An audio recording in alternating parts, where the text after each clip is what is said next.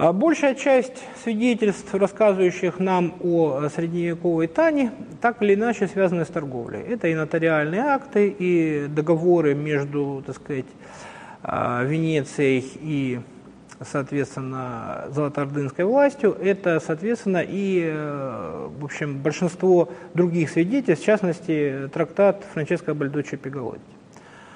И действительно, ЗАГ э, имел очень важное торговое значение. Он, собственно говоря, создавался, видимо, э, как торговый центр, то есть выбор места не случайен, он связан именно с э, потребностью как бы морской торговлей. А, но э, нужно сказать, что сложилось несколько превратное представление о, во-первых, масштабах торговли, а во-вторых, о характере торговли. Но в XIX веке появился такой термин «Великий шелковый путь», и, значит, всячески этот значит, диску стал педалироваться, что вот великий шелковый путь. А в реальности э, шелк занимал не так уж много места э, в торговой деятельности Таны, о которой, как я сказал, сохранилось больше всего источников.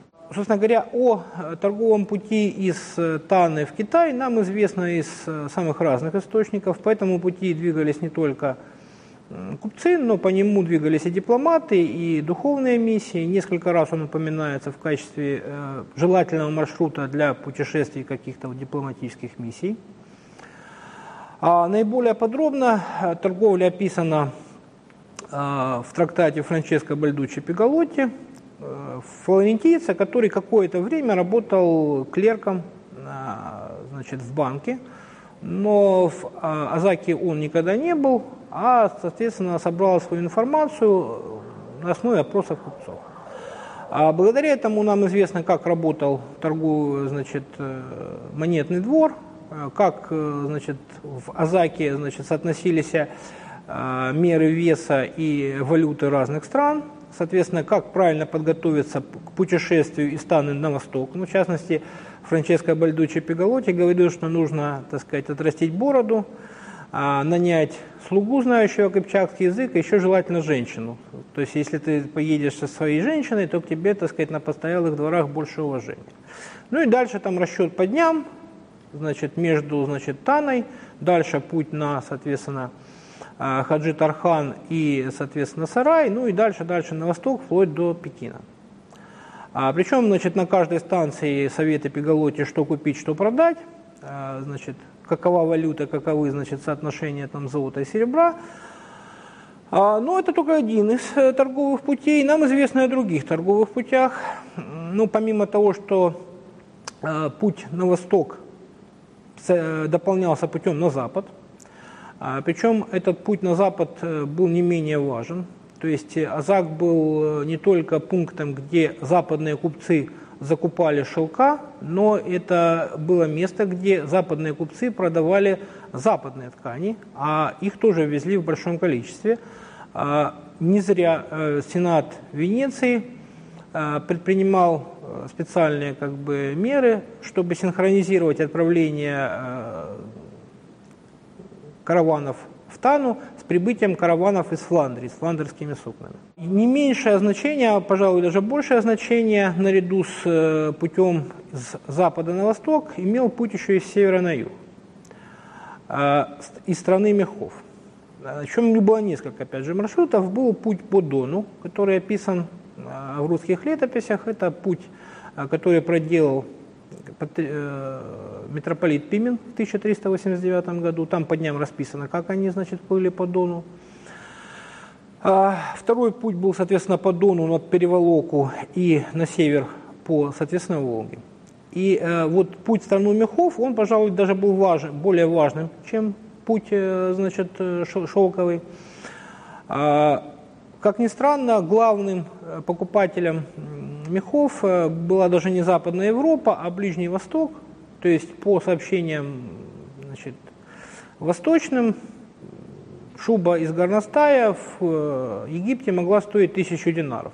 Для сравнения, годовой доход среднего крестьянского хозяйства в Египте составлял 19 динаров.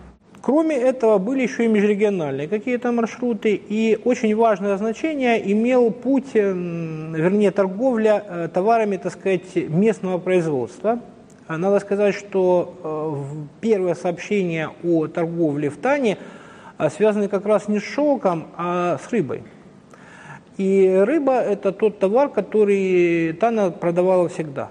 То есть вот шелк, значит, увеличивались продажи, уменьшались продажи, а вот рыба торговалась всегда. А не меньшее значение имела э, торговля зерном. Причем, соответственно, рыба и зерно, они привели к появлению нескольких портов на территории Приазовья. То есть э, зерно, соответственно, кожи и рыба, они э, грузились на итальянские корабли не только в Тане, но и, соответственно, в других портах значит, Приазовья, но об этом как бы нужно сказать отдельно.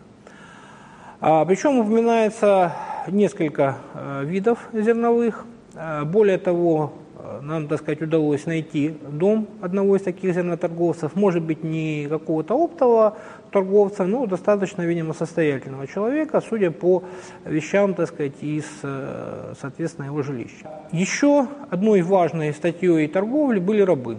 Э, Причем, вопреки таким бытующим представлениям, э, главным значит, контингентом рабов, продававшихся в Тане, были вовсе не русские, а были татары. Но это не потому, что а, так сказать, шли какие-то войны, у татар был обычай самопродажи и продажи своих детей. Собственно говоря, если посмотреть источники нотариальные акты, то большая часть продаваемых в Тане рабов это были, собственно говоря, подростки. И причем, соответственно, татары объясняли это следующим образом, что вот есть нечего, зачем же умирать, так сказать, от голода нам и дитяти, если как бы вот мы дитятю продадим, и, соответственно, и он не умрет, и мы тоже не умрем. А поэтому, соответственно, каждый год сотни значит, татарских мальчиков и девочек значит, продавались. А продавались они как в Западную Европу, так опять же, как э, главным образом на Ближний Восток. А, более того, э, в Египте значит, мамлюкское войско, которое, собственно говоря, было единственным войском мамлюкского султаната, оно состояло целиком из вот этих вот самых татарских мальчиков, ставших воинами.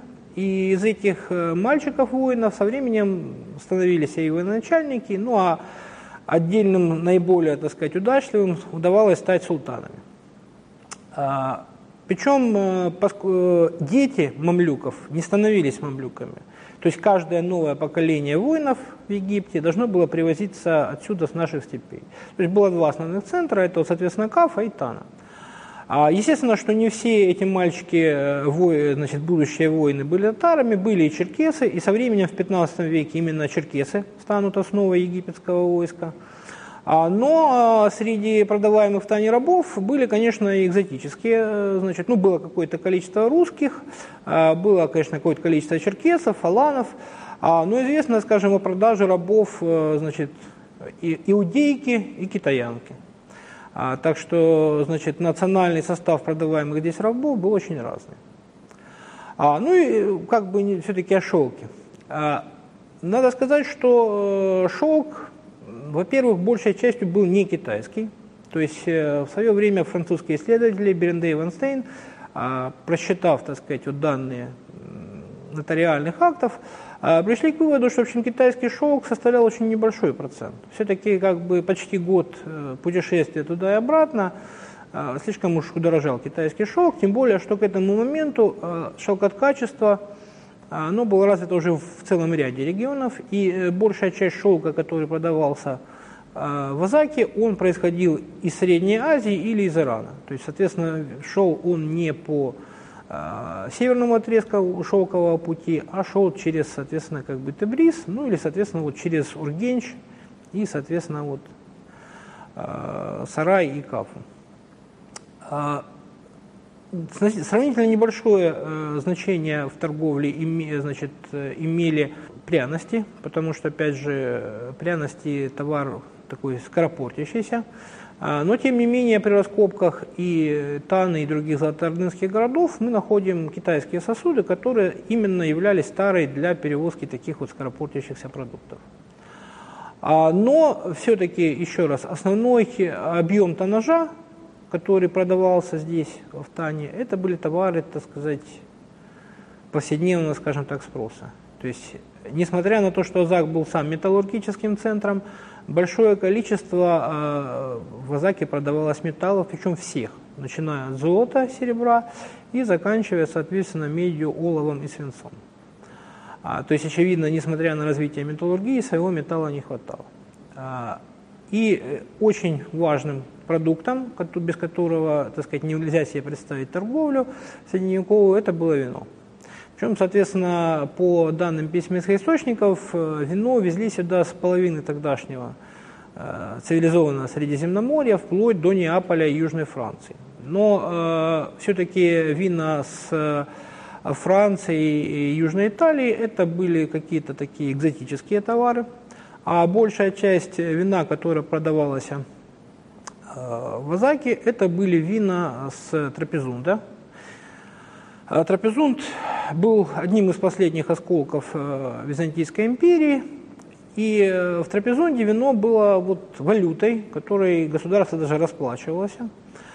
А при раскопках в Азаке одной из самых многочисленных групп керамики это как раз э, являются осколки винных э, трапезунских амфор, иногда клеймленных. Привозились, конечно же, и более экзотические товары, ну и в плане провианта, это э, всевозможные фрукты. А многие из них, даже, как ни странно, сохраняются в земле. Это и каштаны, и грецкие орехи, и фундук, и даже, как ни странно, инжир.